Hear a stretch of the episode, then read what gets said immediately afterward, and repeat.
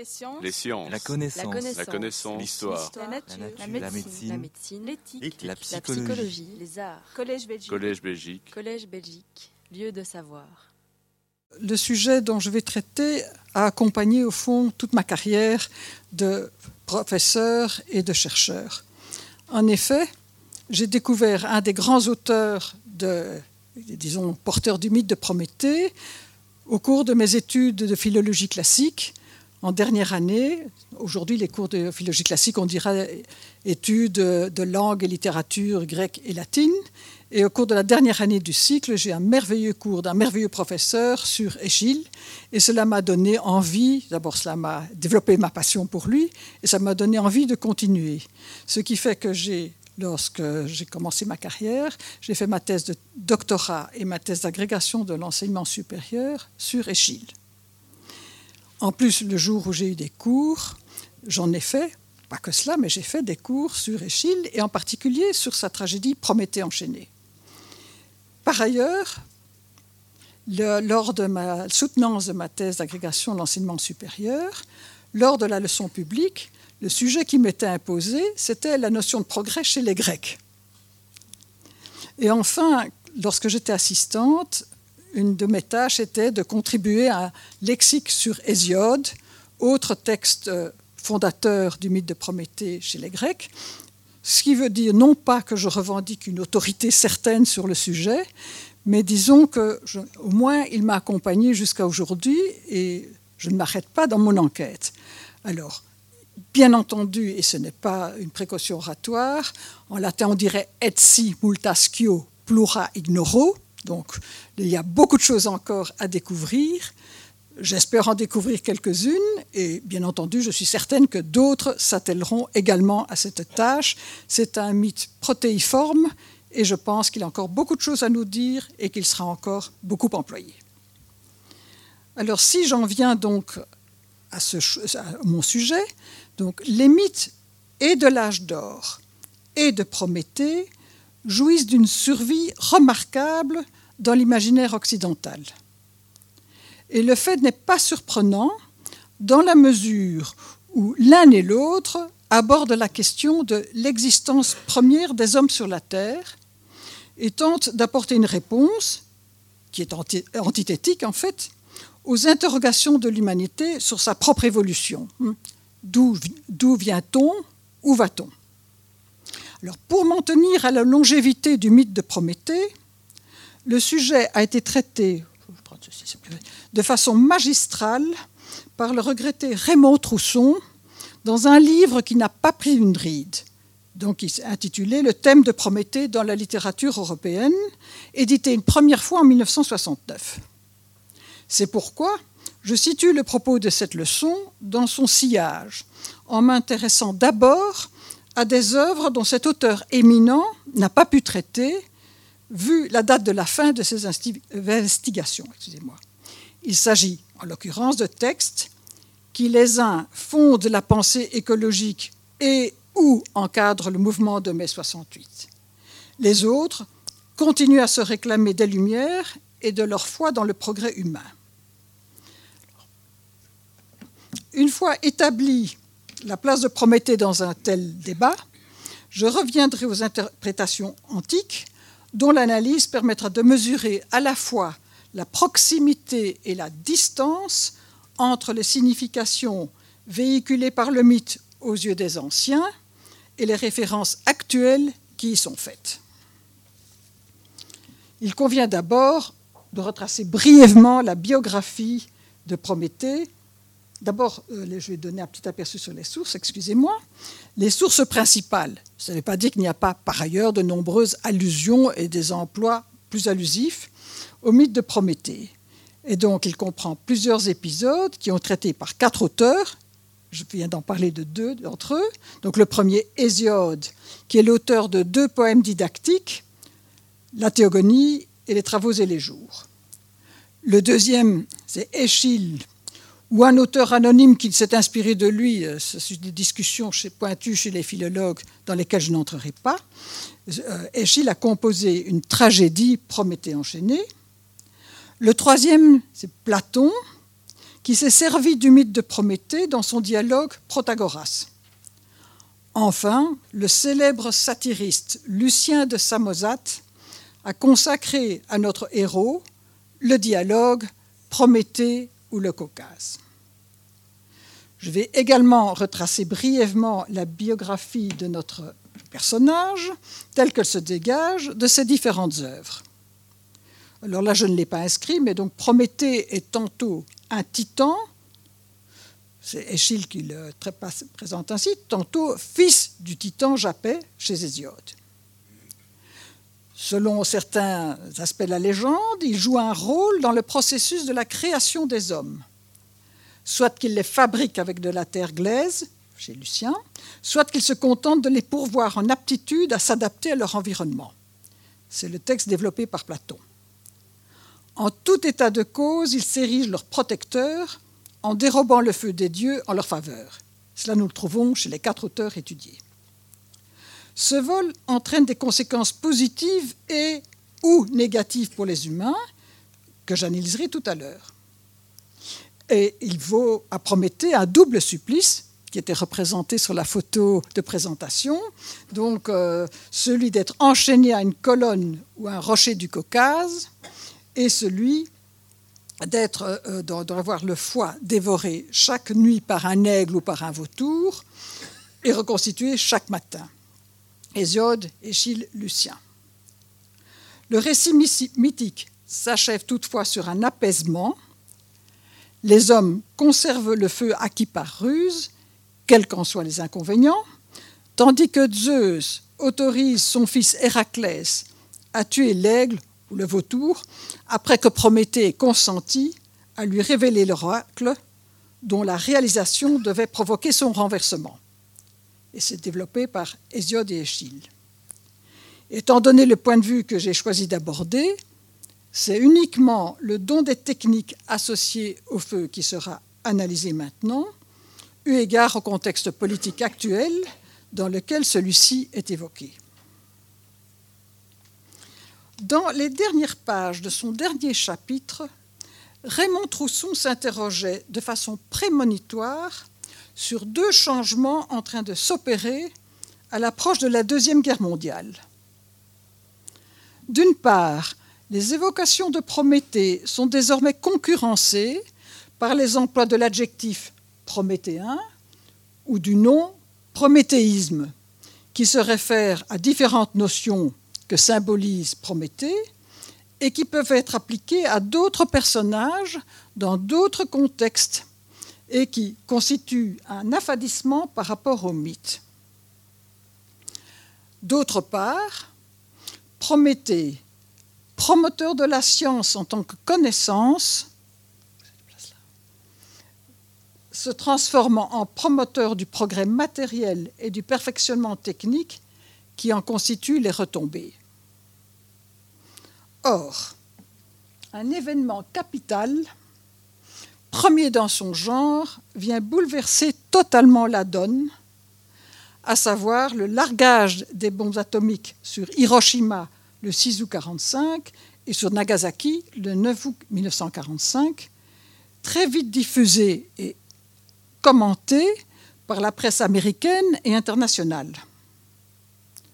Sans vouloir retracer ici la polémique qui s'engagea très tôt sur la nécessité de recourir à une telle arme de combat, on constate que le potentiel destructeur de cette utilisation de l'atome marque immédiatement et profondément l'imaginaire humain et suscite simultanément une fascination admirative et l'horreur.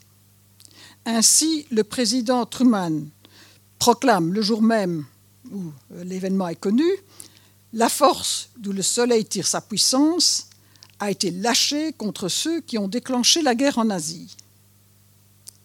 Et à l'opposite, Albert Camus condamne avec véhémence la destruction d'Hiroshima dans l'éditorial de la revue Combat le 8 août 1945. Et je lis le texte avec vous des journaux américains, anglais et français se répandent en dissertations élégantes sur l'avenir, le passé, les inventeurs, le coût, la vocation pacifique et les effets guerriers, les conséquences politiques et même le caractère indépendant de la bombe atomique. Nous nous résumerons en une phrase. La civilisation mécanique vient de parvenir à son dernier degré de sauvagerie. Un an plus tard, il associera Prométhée à sa réflexion face au triomphe de l'art de la machine confronté aux chances du bonheur et de la beauté. Et je vous en cite un extrait. Prométhée, lui, est ce héros qui aima assez les hommes pour leur donner en même temps le feu et la liberté, les techniques et les arts. L'humanité aujourd'hui n'a besoin et ne ne soucie que de techniques. Elle se révolte dans ses machines, elle tient l'art et ce qu'il suppose pour un obstacle et un signe de servitude. Plus loin, il ne désespère quand même pas de l'action de Prométhée et il dira que grâce à son entêtement, il arrivera quand même à persuader les hommes de continuer à concilier art, technique et beauté. Cependant, la peur provoquée par cette application de la découverte de l'énergie atomique est dans un premier temps compensée par son utilisation pacifique pour produire une électricité abondante. On voit ainsi Hans Jonas, un des euh, penseurs les plus influents de l'écologie radicale, avoir un a priori positif à l'égard des centrales nucléaires, qui pourraient fournir l'énergie du futur comme en témoigne sa lettre adressée le 2 mai 1977 à son ami Günther Anders, grand pourfendeur d'une société abandonnée au pouvoir démesuré de la technologie. Mais les accidents de Three Mile Island, de Tchernobyl et de Fukushima remettent en cause la sûreté des centrales nucléaires dans l'opinion publique et réalimentent dès lors la méfiance vis-à-vis -vis de l'atome. Ce reflux de l'enthousiasme pour l'usage prométhéen de l'atome ne peut être mieux symbolisé que par le sort de la statue de Prométhée dérobant le feu du ciel. Vous avez la photo à droite de la diapositive, érigée en l'honneur de la construction de la centrale de Tchernobyl.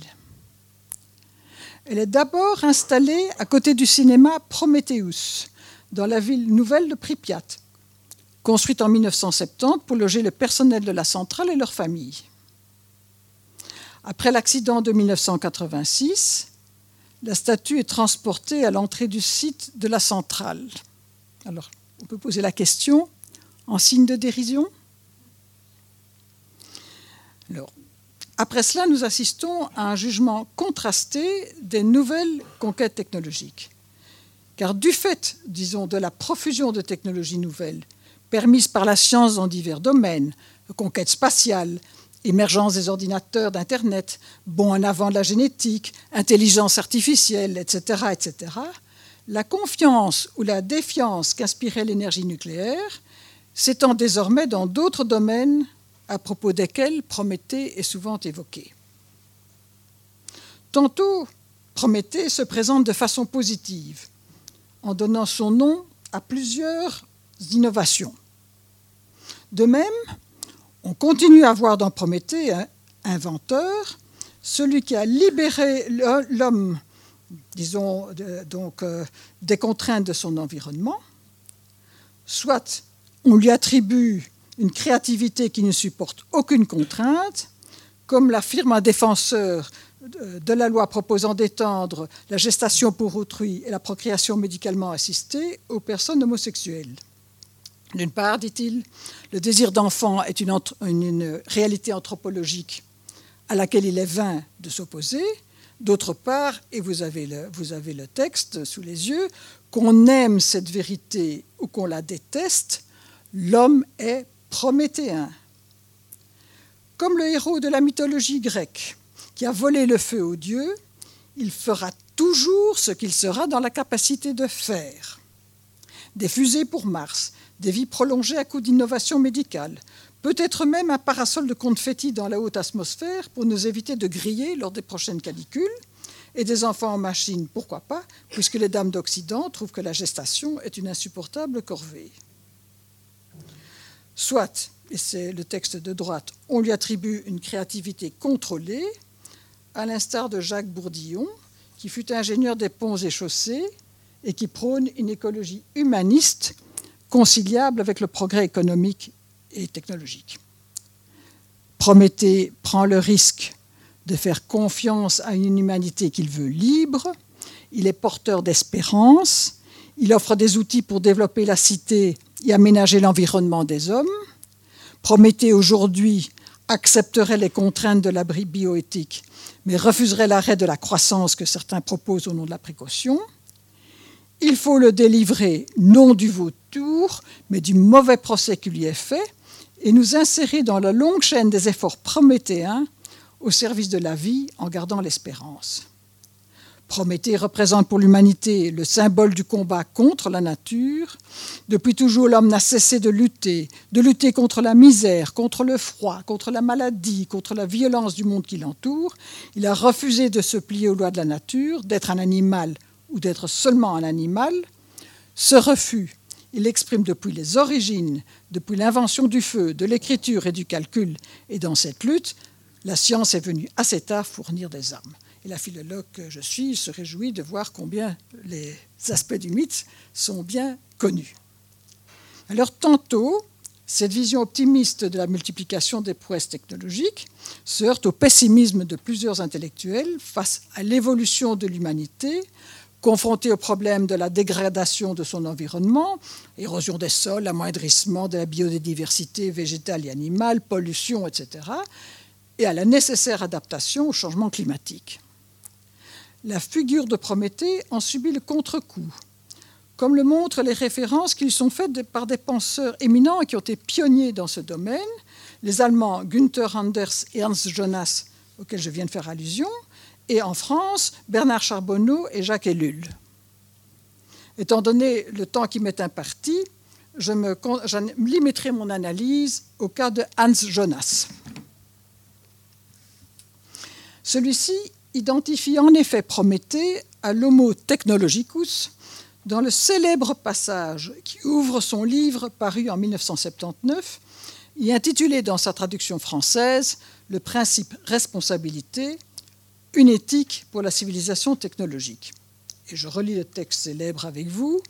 Le Prométhée définitivement déchaîné auquel la science confère des forces jamais encore connues y a l'économie, son impulsion effrénée, réclame une éthique qui, par des entraves librement consenties, empêche le pouvoir de l'homme de devenir une malédiction pour lui. La soumission de la nature destinée au bonheur humain a entraîné par la démesure de son succès, qui s'étend maintenant également à la nature de l'homme lui-même, le plus grand défi pour l'être humain que son faire ait jamais entraîné. Et je pense que si la traduction rend faire plutôt qu'action, c'est justement pour insister sur le côté technique. Mais Hans Jonas ne désespère pas de trouver une issue favorable au défi euh, posé par ce Prométhée déchaîné. Certes, l'explosion démographique risque d'excéder les ressources alimentaires de la planète. Certes, le développement technologique sans précédent peut transformer dangereusement la nature et l'humanité elle-même. Il n'en reste pas moins que l'homme, doté de la connaissance et de la liberté, demeure capable de s'imposer une éthique, impliquant une évaluation aussi bien de la découverte que de son application éventuelle, et recommandant l'exercice d'une responsabilité tant vis-à-vis du prochain que vis-à-vis -vis du lointain, c'est-à-dire des générations futures. Il convient dès lors nous dit Hans Jonas, que l'homme s'impose librement des limites à son action en admettant que ce qui peut se faire ne doit pas automatiquement se faire. Donc, ce qui est le contraire du texte que je vous ai lu en faveur de la GPA et de l'autre, la, procréation médicalement assistée, la PMA. Donc, voilà un peu la réaction Jonas et constate-t-il comme l'acceptation des limites se heurte le plus souvent à l'égoïsme à courte vue, il recommande de développer une heuristique de la crainte à partir de catastrophes avérées. La nouvelle éthique de la sobriété se fondera nécessairement sur cette peur qui sera plus efficace que la raison pour mouvoir le grand nombre, la masse. De même, elle sera beaucoup plus facile à instaurer dans un système collectiviste que dans un système capitaliste quelle que soit la, désillusion éprouvée par Hans Jonas à l'égard de l'expérience soviétique.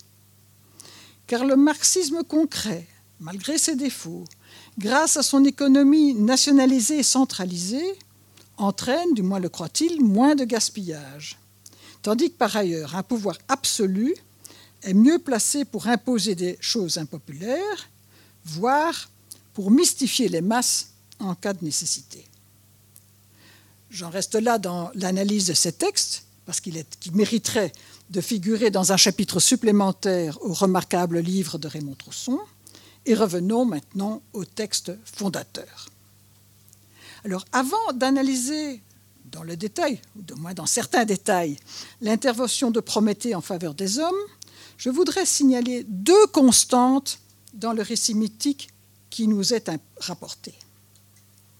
Première constante, contrairement à ce qui est signifié par une tradition, je mets rationaliste entre guillemets parce que ça n'a rien de péjoratif dans mon propos, Prométhée, chez nos quatre auteurs, est un dieu à part entière, qui dialogue ou s'oppose à d'autres dieux.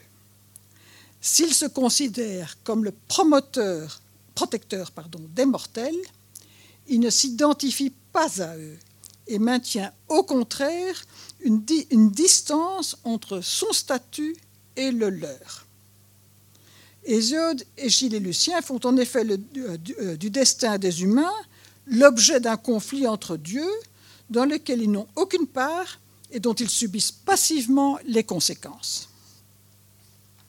Alors, selon Hésiode, les hommes fournissent l'occasion d'un conflit entre Zeus et Prométhée en refusant de sacrifier aux dieux. Je viendrai à cela plus tard. Ils, choisissent le second, donc Prométhée comme arbitre, et subissent dès lors les conséquences de la lutte engagée entre les deux dieux. Échille est le plus précis euh, sur la, euh, la, passivité humaine, en prêtant au cœur des Océanides, qui sont pleines de sympathie à l'égard du dieu supplicié, donc de Prométhée, ces paroles quelque peu méprisantes à l'égard de ses protégés. Le texte de gauche. Où est l'appui, le secours que t'apportent les éphémères? Ne vois-tu pas la débile impuissance, pareille à celle des songes, qui entrave les pas de l'aveugle race humaine? Je reviendrai sur le côté aveugle, mais je vous dirais que le, la, l'assimilation à des songes, à des racines profondes, et à un superbe texte de Pindar qui dit L'homme est le rêve du nombre. Autrement dit, vraiment, il est évanescent quant à la puissance qu'il pourrait avoir. Alors, quant à Prométhée, il proclame certes sa philanthropie, sa philanthropia, mais il ne la justifie pas. Alors, dans l'optique platonicienne, Prométhée, comme son frère Épiméthée, collabore à la création des vivants. Car l'un et l'autre sont chargés par Zeus de distribuer à chaque espèce les aptitudes à organiser sa survie. Dans le cadre de cette mission, Prométhée donnera à l'espèce humaine le feu en même temps que la compétence technique. Notons encore que le rôle de Prométhée ou de n'importe quel dieu dans l'évolution des humains n'est pas un postulat unanime de la pensée grecque. Au contraire, les philosophes atomistes Leucippe et Démocrite avancent une explication matérialiste à ce sujet, dont Lucrèce, Diodore de Sicile et Vitruve notamment se sont fait l'écho. Il s'agit en l'occurrence de la nécessité qui permet à l'intelligence humaine de s'approprier des techniques comme en témoigne notamment l'extrait de Diodore de Sicile que vous avez sur la droite de la diapositive. La nécessité elle-même fut en tout domaine un professeur pour les humains, initiant de façon appropriée à la connaissance de chaque chose un être bien doué, ayant pour allier dans tous les domaines ses mains, sa raison et la pénétration de son esprit. La seconde constante relevé chez les quatre auteurs, porte sur la nature du don du feu. Celui-ci est offert aux mortels grâce à un vol perpétré par leur protecteur. Chez Hésiode, le feu dérobé est le feu que du ciel, que Zeus à l'origine envoyait aux humains. Selon Échille, c'est le feu des forgerons qui est dérobé, en l'occurrence celui des Phaistos. Platon, pour sa part, se contente d'évoquer le vol du feu, qui ne suscite aucune réaction de la part de Zeus. Lucien, le satiriste, est celui des quatre auteurs qui fournit le plus d'éléments sur la faute que signifie le rapt du feu au regard des dieux. Alors je résume Lucien. Ce rapt du feu nuit d'abord aux intérêts des Phaistos, qui, privé de feu, ne peut plus faire travailler sa forge. Il est aussi une transgression vis-à-vis de l'ensemble des dieux, parce que Prométhée a pris l'initiative de disposer de leur apanage le plus précieux. Ce dernier rétorque pour sa défense que les dieux ne sont pas lésés par ce vol, car contrairement aux hommes, ils n'ont pas besoin du feu et ne se sacrifient donc pas en l'offrant à autrui, puisque, je le cite, je n'ai pas mis le texte en dia, telle est la nature de cette possession qu'elle ne peut être diminuée par le partage. Le feu ne s'éteint pas en allumant un autre feu. C'est donc, conclut Lucien, pure jalousie des dieux de ne pas autoriser le partage d'un bien avec ceux qui en ont besoin, alors qu'il n'en résulte aucun dommage pour le donateur. Je reviens plus tard sur l'humour de Lucien. Mais l'intérêt de cette démonstration de Lucien ici est de fournir, au-delà de la joyeuse parodie qu'il nous offre de ses prédécesseurs, une clé de lecture du succès universel de cet épisode du mythe et de la transgression que signifie dans le mythe grec le geste bienveillant de Prométhée. En effet, l'humoriste montre que le feu est facteur d'hominisation, non seulement face aux animaux, mais aussi face aux dieux qui n'ont jamais froid, ne font pas cuire l'ambroisie et peuvent se passer de lumière artificielle. Or, comme le savent les anthropologues, ce feu qui hominise foncièrement ambigu. Il est immatériel. On ne peut le contenir, le délimiter, mais son action est mesurable à travers la cuisson d'aliments, le chauffage et l'incendie. Il est tantôt positif, il éclaire, il cuit, il chauffe, tantôt négatif, il détruit par la sécheresse et l'incendie. Il est enfin purificateur et régénérateur, comme le montre l'expérience de la culture sur brûlis. C'est pourquoi il figure dans les rites de passage. Le feu apparaît ainsi comme une énergie physique mystérieuse qui est à la fois source de pouvoir sur la nature et par conséquent sur les hommes, et élément domptable ou indomptable suivant les circonstances. Dès lors s'explique le fait que différents mythes de par le monde ne se sont pas intéressés à la production du feu, mais à sa conquête et à sa conservation grâce à des dieux ou à des ancêtres qui l'ont soit offert, soit le plus souvent dérobé. C'est pourquoi le feu qui a distingué l'homme de l'animal et l'a rapproché des dieux par son pouvoir sur la nature entraîne chez ce dernier une conscience de devoir payer le prix de ce vol. Et au contraire, et nous venons de le voir, le mythe gréco-latin de Prométhée dédouane l'humanité de cette faute et de toute forme de culpabilité à cet égard. Alors j'entre maintenant dans le vif du sujet en abordant donc la, représentation du feu technicien chez les quatre auteurs. commençons par Hésiode, dont je résumerai l'intervention en disant Maudit soit Prométhée, comme je l'ai inscrit dans la diade présentation. Comme je l'ai rappelé d'entrée de jeu, Hésiode est l'auteur des premiers textes conservés sur le mythe de Prométhée dans deux poèmes aux propos distincts. Dans la Théogonie, qui raconte la naissance du monde et des dieux, le récit intervient à l'endroit où Hésiode retrace la généalogie des fils de Japet, parmi lesquels figure Épiméthée, dont le nom signifie celui qui ne réfléchit pas ou après coup, et Prométhée, celui qui réfléchit avant, le prévoyant, dont le conflit avec Zeus est longuement évoqué. Le point de départ est un processus de séparation entre les dieux et les hommes qui jusque-là vivaient ensemble.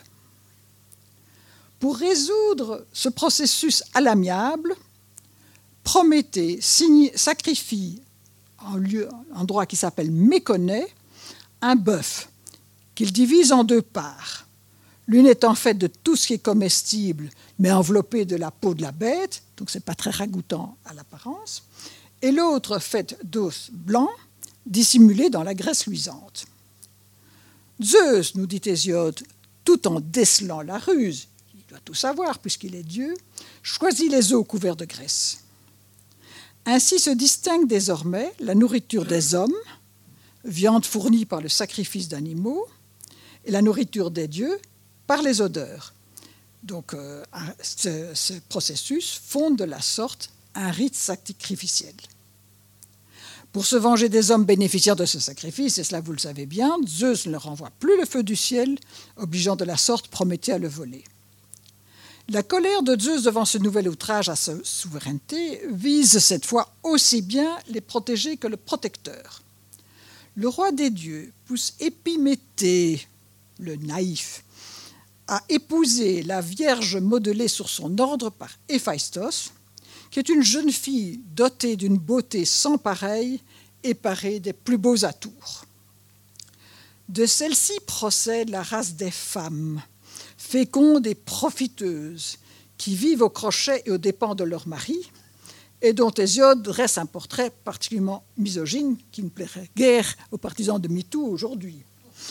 Car nul homme ne peut échapper à leur emprise sinon renonçant à avoir une, une, descendance à qui transmettre le fruit de son labeur. Quant à Prométhée, il est condamné au châtiment et à l'absolution que j'ai mentionné tout à l'heure. Donc, conformément aux propos de la théogonie, la narration de ce conflit permet donc d'intégrer Épiméthée et Prométhée dans la généalogie des, des dieux, mais elle permet en outre, et c'est ce qui est intéressant, d'expliquer la division de l'humanité en deux sexes, ce qui n'était pas nécessairement le rêve initial, et qui est une division problématique parce qu'elle instaure la naissance et par conséquent la mort, comme le disaient également les mythes de nombreuses ères culturelles. L'évocation du mythe de Prométhée dans le second poème, Les Travaux et les Jours, répond elle aussi à une intention. Il s'agit cette fois d'illustrer une des deux valeurs morales qui doit impérativement être respectée dans le milieu agricole du 7e siècle avant Jésus-Christ, à savoir l'obligation de travailler pour vivre. C'est pourquoi Hésiode ne parle pas ici du partage de méconnais et se contente d'une brève allusion au vol du feu que Zeus a refusé de donner, et comme nous sommes dans un milieu agricole, en même temps que des semences qui poussent quasi spontanément, donc sans travail. En revanche, il réserve toute son attention au modelage de la jeune fille réalisé par Héphaïstos, qui est un beau mâle destiné aux hommes et qui constitue la vengeance de Prométhée, de Zeus en réponse à la transgression de Prométhée. Toujours aussi belle et aussi admirablement parée que dans la description de la théogonie. La Vierge porte cette fois un nom. Elle est appelée Pandore, car elle a reçu de tous des attributs trompeurs, en particulier des déesses ses merveilleuses parures, et d'Hermès l'art du mensonge, les discours séduisants et le caractère perfide. Zeus la fait conduire chez Épiméthée, qui séduit, et naïf comme toujours, la prend immédiatement pour épouse et provoque ainsi le malheur de l'humanité. Car Pandore dispose d'une jarre qu'elle s'empresse d'ouvrir laissant échapper son contenu néfaste. Et je vous le, la description sous les yeux des tristesses innombrables au milieu des humains. La terre est pleine de maux, la mer en est pleine, les maladies, les unes de jour, les autres de nuit, à leur guise, visitent les hommes, apportant la souffrance aux mortels. En silence, car le sage Zeus leur a refusé la parole. Autrement dit, elles arrivent de façon traîtresse. On ne peut pas les prévoir puisqu'elles sont silencieuses. Or, de telles calamités n'existaient pas avant le conflit entre Zeus et Prométhée. Les hommes vivant en ce temps-là, sans mots, sans travail pénible, sans obligation de creuser la terre pour y trouver leur subsistance, sans les cruelles maladies qui provoquent une vieillesse prématurée et entraînent la mort. Toutefois, la jarre ne contient pas uniquement ces mots. Elle contient également la notion grecque appelée elpis, entité qu'on traduit habituellement par espoir, et qui seule ne s'échappe pas de la jarre, parce qu'entre-temps Pandore l'a fermée sur l'ordre de Zeus. Alors cette présence de la notion elpis et son maintien dans la jarre ont suscité beaucoup de questions dès l'Antiquité. Si elle est un mal, pourquoi est-elle maintenue dans la jarre? Si elle est un bien, pourquoi y a-t-elle été enfermée? Sans entrer dans les détails d'une polémique qui a fait couler beaucoup d'encre et qui est loin d'être résolue, je vais quand même tenter avec vous d'y voir un peu plus clair. Alors, on peut écarter l'interprétation selon laquelle Elpis est un bien en soi, car l'étude de ses emplois dans la littérature révèle le caractère ambigu de cette notion ou de cette entité. Au contraire, donc, il s'agit d'une part de l'attente d'un événement ou d'un fait bénéfique, autrement dit l'espoir, mais d'autre part de l'attente d'un événement ou d'un fait maléfique que l'on redoute, autrement dit la crainte. Par conséquent, le lieu commun de signification d'Elpis est l'attente face à l'avenir. Par ailleurs, ce qui complique les choses, c'est que ces deux types d'attentes sont également ambigus. Ça, nous le savons tous, la crainte peut être paralysante, mais elle peut aussi pousser celui qui en est l'objet euh, à l'action pour devancer le cortège de mots qu'il prévoit. De même, l'espoir peut rendre le présent supportable et donner du courage pour agir. Mais il peut aussi être déni de la réalité et paralyser à son tour la volonté.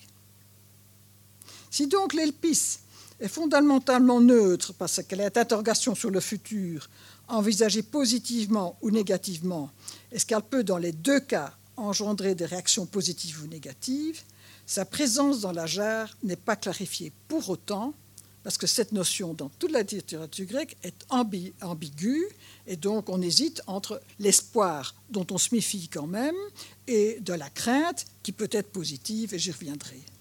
Alors on a pu considérer, je n'ai pas fait ma religion à ce sujet, et je pense que je ne serai pas prêt de le faire, que cette pression, peut-être que la préscience de l'avenir est en soi un mal que les dieux nous ont épargné. On peut aussi considérer que Pandore, qui conserve la jarre dans la maison d'Épiméthée, peut l'ouvrir à, nouveau, pour le meilleur et pour le pire. Ce qui expliquerait que l'Elpis puisse jouer un rôle dans le cadre concret de la vie paysanne. Car Hésiode euh, en parle en disant qu'elle n'est pas bonne, mais elle est vaine surtout, car elle constitue l'alibi du paysan paresseux qui ne se livre pas aux travaux des champs et compte sur autrui pour se tirer d'affaire. Bref, c'est une, disons, une préfiguration de la cigale et la fourmi. Le poème Les Travaux et les Jours utilise ainsi une vision idyllique de la vie prêtée aux premiers hommes, sans travail, sans malheur, etc., pour expliquer par une déchéance le statut actuel de l'humanité, dans lequel prévaut l'obligation de travailler à la sueur de son front. Et donc on se trouve aux antipodes d'une représentation du progrès. Par ailleurs, il se distingue de la, euh, de la théogonie en mettant en scène Pandore, moins pour justifier l'existence du deuxième sexe que pour servir d'instrument de la vengeance divine et pour symboliser la nouvelle condition humaine entre bêtes et dieux. Car la femme, selon Hésiode, est tout à la fois le reflet du divin dans la vie pénible du paysan. Après tout, c'est agréable d'avoir une femme dans son foyer mais en même temps, elle est l'incarnation de l'animalité alimentaire et sexuelle qui contribue à l'épuiser. J'en viens maintenant à la vision positive euh, que j'ai intitulée Béni soit Prométhée, selon Échille et Platon. Parlons d'abord du Prométhée enchaîné, qui est centré sur le châtiment ultime de notre héros, à savoir son enchaînement à un rocher du Caucase, et qui s'inscrit dans une optique opposée à celle d'Hésiode, comme le montrent déjà trois transformations. La première transformation porte sur le sujet de la tragédie, à savoir la violence inouïe qui dresse l'une contre l'autre deux générations de dieux au terme de ce qu'on appelle la titanomachie, c'est-à-dire une guerre des partisans de Zeus contre ceux de Cronos, détrôné par son fils. Entre Prométhée, toujours présent, apparenté aux dieux anciens, et le jeune Zeus, absent de la scène, mais qui pèse lourd sur le déroulement du drame, l'enjeu de la lutte est moins le vol du feu en soi que le manque de respect dû à une prérogative de la royauté, et l'ubris, c'est-à-dire l'orgueil, la présomption des deux protagonistes qui en découlent. Différentes réactions des personnages intervenant dans la pièce insistent sur la brutalité avec laquelle Zeus exerce sa nouvelle souveraineté. Cette brutalité le pousse à infliger à Prométhée un châtiment disproportionné par rapport à la faute, ce qui constitue un non-respect de la justice. Par ailleurs, de nombreux vers, placés aussi bien dans la bouche des amis de Prométhée que dans celle de ses ennemis, affirment que le vol du feu est une faute grave, moins parce qu'il favorise les humains que parce qu'il bafoue l'ordre établi dans le monde divin en contrecarrant la volonté souveraine de Zeus. Le nouveau roi des dieux envisageait en effet l'élimination de l'humanité qui préexistait à son règne et la création d'une nouvelle race humaine, ce à quoi s'est opposé Prométhée. Comme la tragédie se termine conformément à la tradition par la victoire du nouveau roi, le portrait du monde des dieux serait dès lors bien sombre s'il n'y avait le dénouement envisagé par le mythe et sans doute représenté dans la tragédie Prométhée délivré, dont on n'a conservé que quelques extraits et qui constituaient la suite du Prométhée enchaîné. La réconciliation qui avait lieu permettait l'émergence d'un nouveau pacte conforme aux exigences de la justice et gage d'une harmonie dans le monde. Une deuxième transformation par rapport à Hésiode est la place réservée à la description et à l'éloge des techniques, dont deux tirades fournissent la liste. Il s'agit de la construction de maisons, de pierres et de briques, de, la chasse, euh, la pêche, la domestication des animaux pour les besoins de l'agriculture ou pour la course quand il s'agit du cheval, la navigation, la médecine, l'astronomie, l'exploitation des richesses minérales du sous-sol, l'art de la divination, l'accès à la science du nombre, donc aux mathématiques, l'acquisition de l'écriture, mémoire de toutes choses. Celle-ci constitue, aux yeux de Prométhée, euh, donc des critères de civilisation, car avant son intervention, les hommes étaient à peine sortis de l'animalité. Et je vous lis un des textes, un des extraits qui introduisent la description des cadeaux de Prométhée. Les hommes, à l'origine, regardant, regardaient en vain, écoutant, n'entendaient pas, mais semblables aux formes des songes, vous voyez, cela revient, ils embrouillaient tout au hasard durant leur longue vie et ne connaissaient ni les maisons de briques exposées au soleil, ni le travail du bois, mais ils vivaient sous terre comme les fourmis agiles, donc comme des animaux, dans les profondeurs sans soleil des cavernes. Il n'y avait pour eux aucun signal sûr ni de l'hiver, ni du printemps fleuri, ni de l'été fécond, mais ils accomplissaient tout sans réflexion, ce qui suppose évidemment que l'agriculture soit élémentaire, sinon inexistante. Il s'agit donc d'un renversement total du point de vue. Chez Hésiode, la condition humaine de son temps et d'une autre est une déchéance par rapport au statut des premiers hommes. Selon le schéma utilisé par Échille, notre condition humaine consiste au contraire un progrès par rapport à la vie précaire et peu enviable des premiers hommes. Et cette vision d'hommes sortis de leur animalité et rendus aptes au raisonnement et à la réflexion, n'est pas une spécificité d'Échille, mais elle est largement répandue au Ve siècle grâce aux sophistes. On la trouve notamment développée par Sophocle dans un chœur de la, la tragédie Antigone et par Euripide dans sa tragédie Les Suppliantes. Cependant, ni l'un ni l'autre n'y attribuent les avantages qu'ils énumèrent à l'action bienfaisante de Prométhée. Sophocle s'extasie sur cette merveille qu'est l'homme, plus grande que toutes les merveilles de la terre. Je reviendrai sur ce texte de Sophocle plus loin, sans lui donner un protecteur. Euripide, à travers euh, euh, la bouche de Thésée, prend le contre-pied de la représentation hésiodique de la condition humaine et suit globalement l'éloge eschyléen en louant, sans lui donner un nom, celui des dieux qui a fait sortir les hommes de leur bestialité. Quelqu'un a dit que les maux étaient plus nombreux que les biens chez les mortels, et cela vise notamment Hésiode. Moi, j'ai une opinion contraire par rapport à ceci, à savoir, les biens sont bien plus nombreux que les maux chez les mortels. S'il n'en était pas ainsi, nous ne verrions pas le jour. Je, joue, je loue celui des dieux, sans doute Prométhée, qui a organisé notre vie à partir d'un état confus et bestial.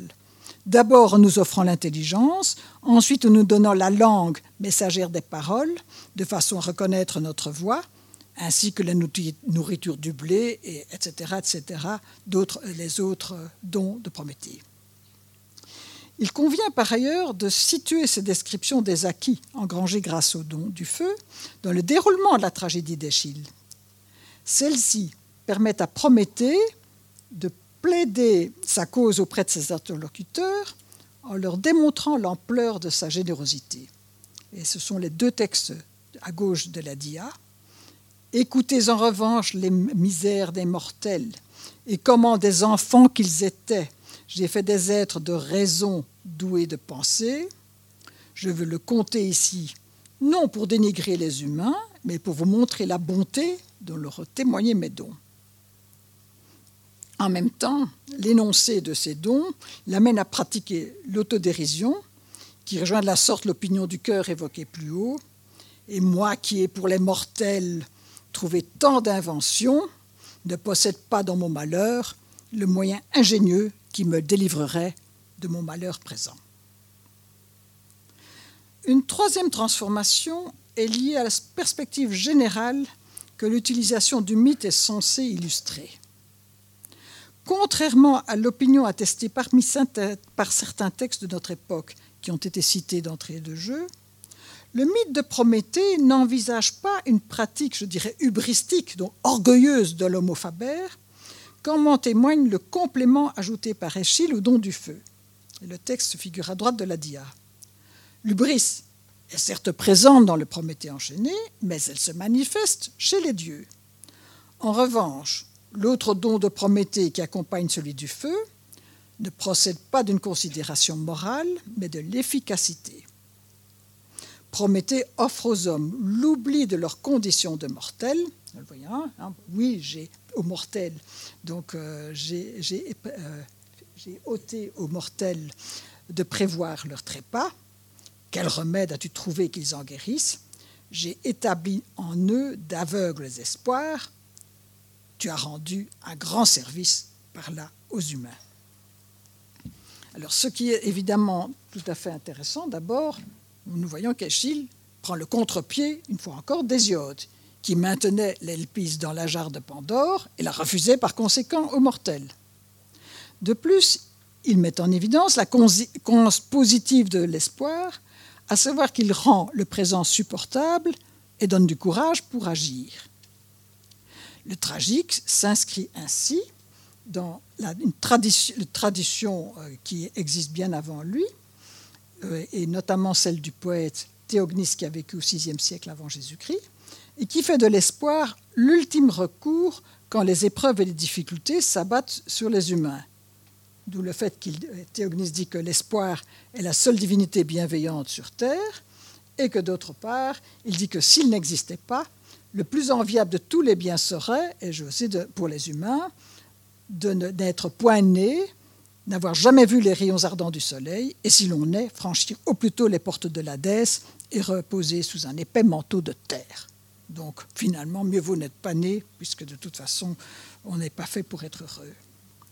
Mais cet espoir accordé par Prométhée est aveugle, ce qui renvoie à une critique exprimée avant Échille et après lui. Par exemple, par Thucydide, l'année dernière, j'avais pu montrer que euh, Thucydide recommandait aux Athéniens, aux, Méliens, de ne pas se bercer de vains espoirs qui pouvaient être utiles dans certains cas, mais certainement pas euh, dans la situation dans laquelle ils étaient. Alors, euh, donc, c'est vrai que l'espoir peut aider les humains à affronter les difficultés du temps présent, mais peut de nouveau être également un manque de lucidité à l'égard de leur statut de mortel dans le monde ordonné par les dieux. Ainsi, donc, comme le dit déjà au moins un siècle avant Échille, et j'ai pris un autre poète, Sémonis d'Armorgos, donc lui aussi au VIe siècle avant Jésus-Christ, dont l'œuvre est influencée par Hésiode, Mon enfant, Zeus au sourd grandement détient la, la fin de tout ce qui existe et dispose tout comme il l'entend. Mais les hommes n'ont pas d'intelligence. Créatures du moment, ils vivent qu'un jour, éphémère, c'est cela que ça veut dire littéralement. Ils vivent comme du bétail, sans rien savoir de la fin que la divinité réservera à chaque homme, à chaque chose, pardon. L'espoir et la confiance nourrissent tous les hommes de leur poursuite de projets irréalisables. Les uns attendent le lendemain, les autres le tournant des années. Il n'est aucun des mortels qui ne croit que l'année suivante, il sera comblé de richesses et de biens. Or, poursuit Sémonide, mais le texte est trop long pour que je l'ai repris, les hommes sont guettés par les mots déjà évoqués par Hésiode. C'est pourquoi leur inconscience, semblable à celle des animaux, peut les pousser comme eux à subir passivement leur sort, alors qu'ils se grandiraient en se créant une existence qui tiendrait compte de la fragilité de leur projet. Et le poète d'envisager deux attitudes face à ce défi, une forme d'ataraxie ou d'indifférence qui limite autant que possible les initiatives susceptibles de causer émotion ou souffrance. C'est une attitude qui sera euh, prônée par un certain nombre de stoïciens, hein, supporte et abstiens-toi, ou alors euh, un hédonisme raffiné qui invite à bien profiter de la vie pendant qu'il est encore temps. Et nous trouvons évidemment euh, cet aspect des choses dans la philosophie épicurienne. Alors, à l'opposite de Sémonide, le Prométhée d'Échille, tout à son activité de donateur des techniques, ne se préoccupe pas des manières plus ou moins grandioses d'affronter le destin tragique de l'humanité. Loin de dénigrer l'aveuglement de ses protégés, il considère au contraire que cette absence de lucidité poussera ceux-ci à fabriquer les moyens de la survie sans se poser des questions délétères qui détruiraient ou canaliseraient leur énergie créatrice. Les espoirs aveugles ne signifient donc pas chez Échille un refus de s'interroger sur le sens du progrès technique, mais un oubli utile de la fugacité et de l'inconsistance de l'existence humaine face à l'éternité et la puissance qui appartiennent aux dieux et au cosmos. Si l'on se penche à présent sur le mythe de Prométhée, intégré dans un dialogue platénicien dont le sujet est La vertu peut-elle s'enseigner? On y observe également le caractère positif de l'action du Dieu à travers des variations importantes dans le récit.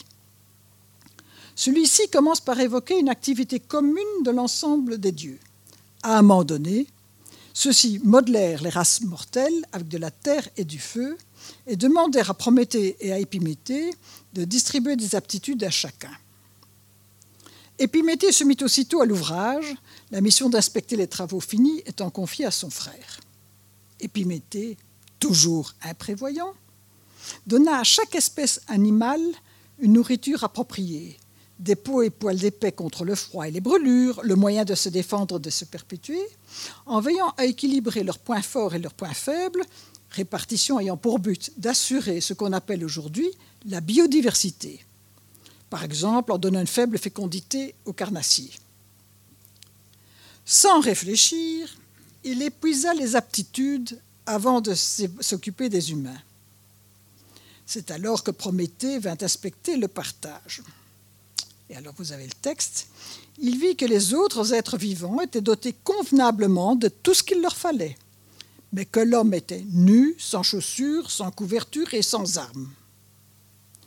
Se trouvant dans l'embarras pour trouver un moyen de sauver l'homme, Prométhée déroba la compétence technique d'Héphaïstos et d'Athénée en même temps que le feu, car sans le feu, il était impossible que cette compétence s'acquiert ou soit utile à qui que ce soit.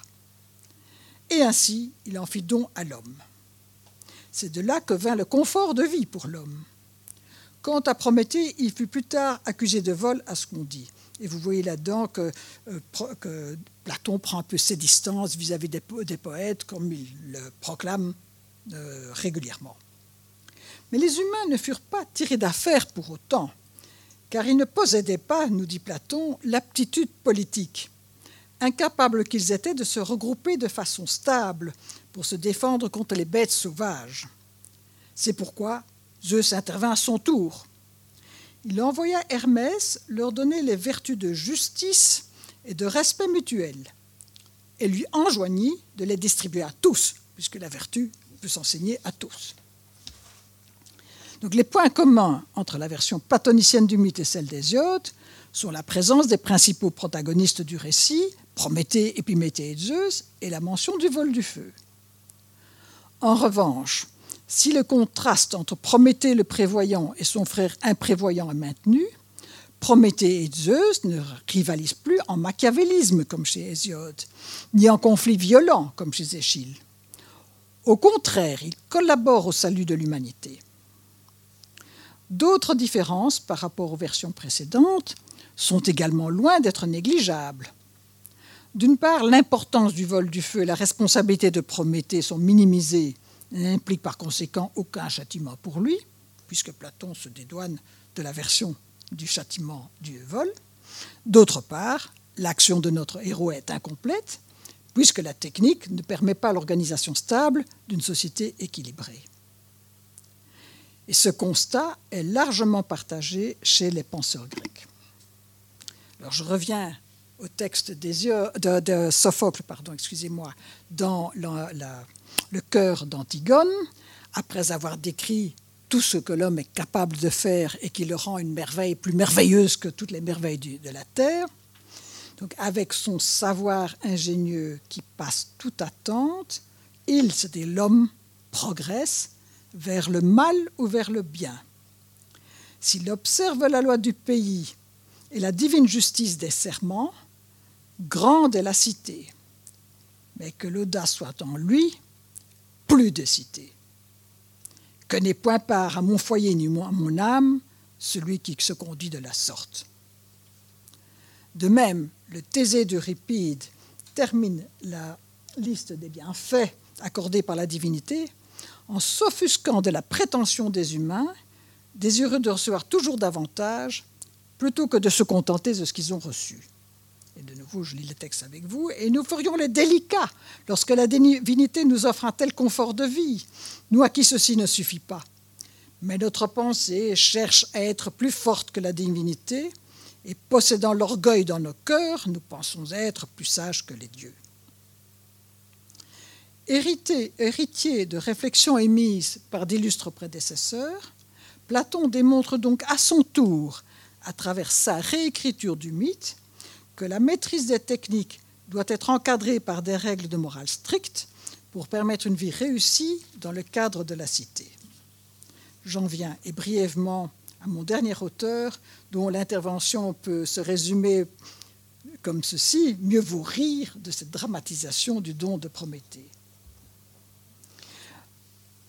Euh, Lucien, qui est un auteur, mais un auteur très sympathique, a l'habitude, dans le but de faire rire ou sourire ses lecteurs, de leur livrer une vision à la fois ironique et érudite des sujets choisis. Et son Prométhée ou le Caucase ne risque pas de décevoir leur attente, car il aborde de façon humoristique un mythe dont il connaît les réécritures antérieures. Empruntant à Échille le cadre de l'action et les personnages qui interviennent sur scène, il instaure un dialogue entre Hermès, accusateur en même temps que juge, et Prométhée, sophiste astucieux, qui assure lui-même sa défense. Les chefs d'accusation sont au nombre de trois. 1. Prométhée s'est moqué de Zeus en lui réservant la part incomestible du bœuf sacrifié à Méconais et en donnant aux hommes une viande appétissante comme nourriture. 2. Il a créé les hommes et pire encore les femmes. 3 il a dérobé le feu, apanage le plus prestigieux des dieux, pour le donner aux mortels. Le repas du sacrifice de Méconais évoqué par Hésiode est traité sur le mode de la dérision. Je ne peux pas reprendre tout le paragraphe, mais si vous avez le temps, je vous conseille de lire ce texte de Lucien et vous rirez doucement. Que d'histoire pour un petit morceau d'os ironise Prométhée, alors que le geste relève des plaisanteries qui ont cours à l'occasion du repas et surtout à la fin quand on a bien bu, et quel manque de dignité d'en garder rancune au-delà de la fête. La création de l'homme et de la femme, qui relève d'une action, d'une variante du mythe qui est absente chez les autres auteurs, est traitée de façon plus subtile par Lucien. Je ne vais pas lire le texte, je vais le résumer. La défense de, de Prométhée est la suivante. Une fois créé, les humains ont été utiles aux dieux pour différents motifs. Et je vous ai donné le texte qui illustre le premier. Ils ont embelli la terre en la couvrant de campagnes cultivées, de villages et de villes, d'hôtels et de temples érigés en l'honneur de tous les dieux, en particulier de Zeus. Et donc, si vous voulez, j'ai choisi aussi ce texte parce que vous montre que la campagne cultivée et aménagée est plaît davantage que la campagne, que la nature sauvage. Et donc, la wilderness existe notamment euh, chez les cyniques, mais disons majoritairement, on privilégie une nature marquée par euh, le travail de l'homme. Alors, euh, d'autres, d'autres éléments aussi, par comparaison avec les humains, avec les dieux, ils ont permis à ceux-ci de prendre conscience de leur bonheur ces derniers, dans leur oisiveté paisible et vivant dans un éternel présent, sont heureux de se distraire en s'occupant de l'humanité. Enfin, les dieux ne dédaignent pas s'unir à des humains. Quant aux arguments développés en faveur du rapt du feu, les principaux ont déjà été analysés.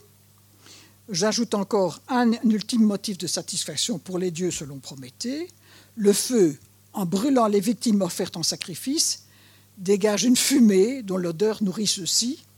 Lucien ayant parfaitement compris l'origine du rite, parce qu'en effet, chez les Grecs, on donnait la viande, on partageait les viandes après le sacrifice entre les prêtres et éventuellement les vendait après ça sur le marché.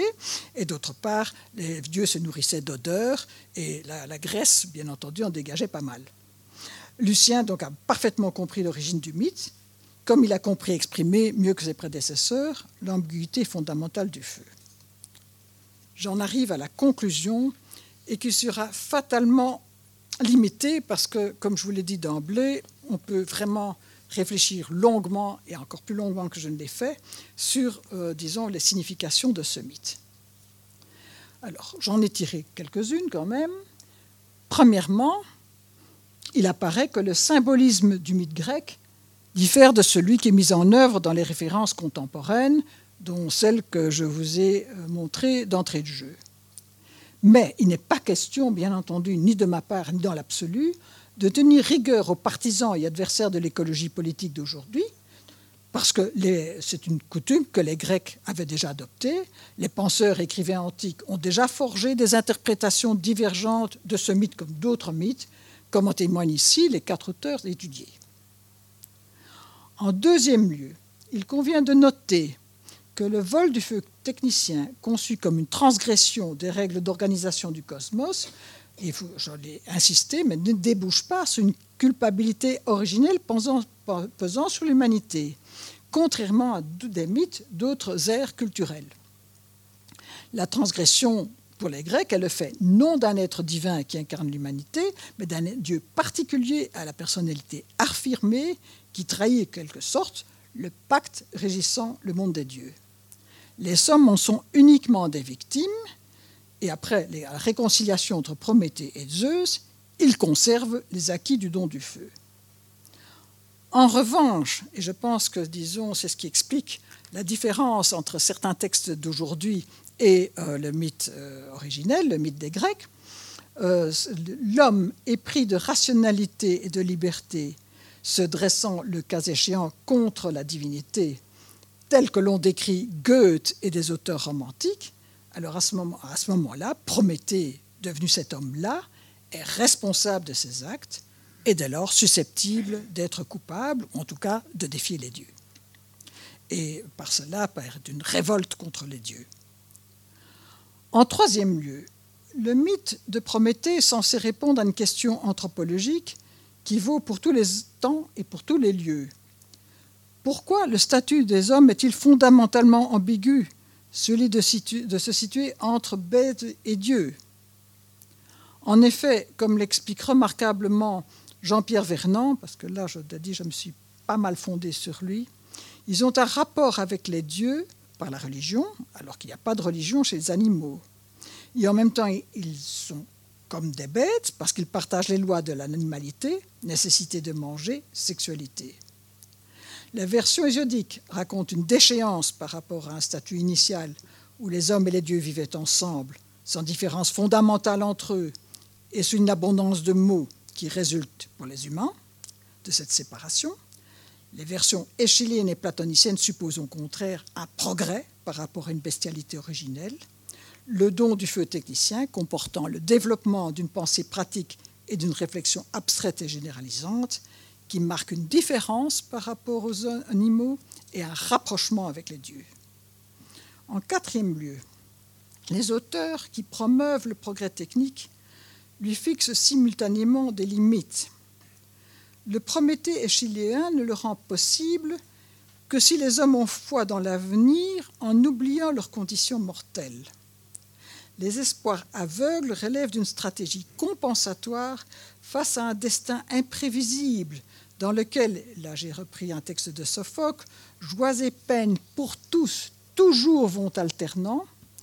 On croirait voir la ronde des étoiles de l'ours, et bien entendu, cette statue des mortels ne permet pas de savoir pour aucun mortel avant qu'il soit mort si la vie lui fut ou douce ou cruelle.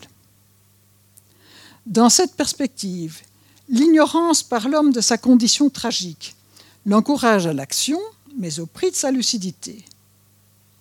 À la suite de Sophocle, et d'autres bien sûr, mais Platon considère que les progrès techniques acquis et à venir ne seront durables que s'ils sont encadrés par les vertus qui assurent la cohésion sociale et la vie de la cité. Pour le philosophe, ces vertus peuvent s'enseigner et sont dès lors accessibles à tous les humains du fait de leur capacité à raisonner.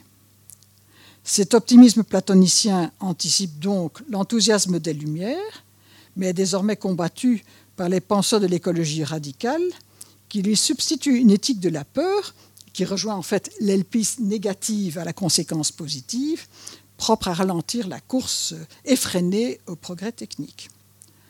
Enfin, et c'est ma conviction profonde helléniste de longue date, je crois qu'il est utile de revisiter les Grecs avec leur philosophie, leur tragédie et leurs mythes. Certes, le monde dans lequel ils ont vécu est radicalement différent du nôtre, et il est donc dans une certaine mesure risqué de leur prêter une attitude face à des enjeux auxquels ils n'ont pas été confrontés. On peut toutefois supposer qu'ils auraient continué à fixer des limites à l'usage de leurs inventions tant ils étaient conscients, et je vous ai mis des textes de théognisme, et il y en a énormément d'autres, tant ils étaient conscients de la fragilité du destin humain, en proie aux forces du cosmos, que selon eux, ils ne maîtriseraient jamais, quel que soit le niveau de leur connaissance. Et ils ne manqueraient pas de recommander, pour contrer l'ubris qui nous guette, une vertu qui leur était chère, la modération, la juste mesure, la sophrosune, c'est-à-dire la recherche constante d'un équilibre toujours précaire entre deux extrêmes.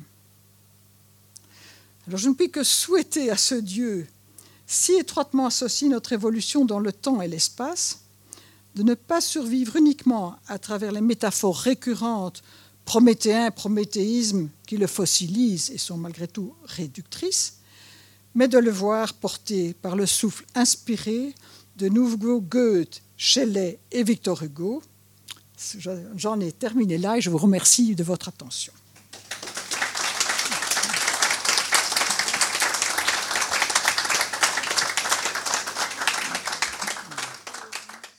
Les sciences, les sciences, la connaissance, la connaissance, l'histoire, la, nature, la, médecine, médecine, l'éthique, la, psychologie, psychologie, les arts, collège Belgique, collège Belgique, collège Belgique, lieu de savoir.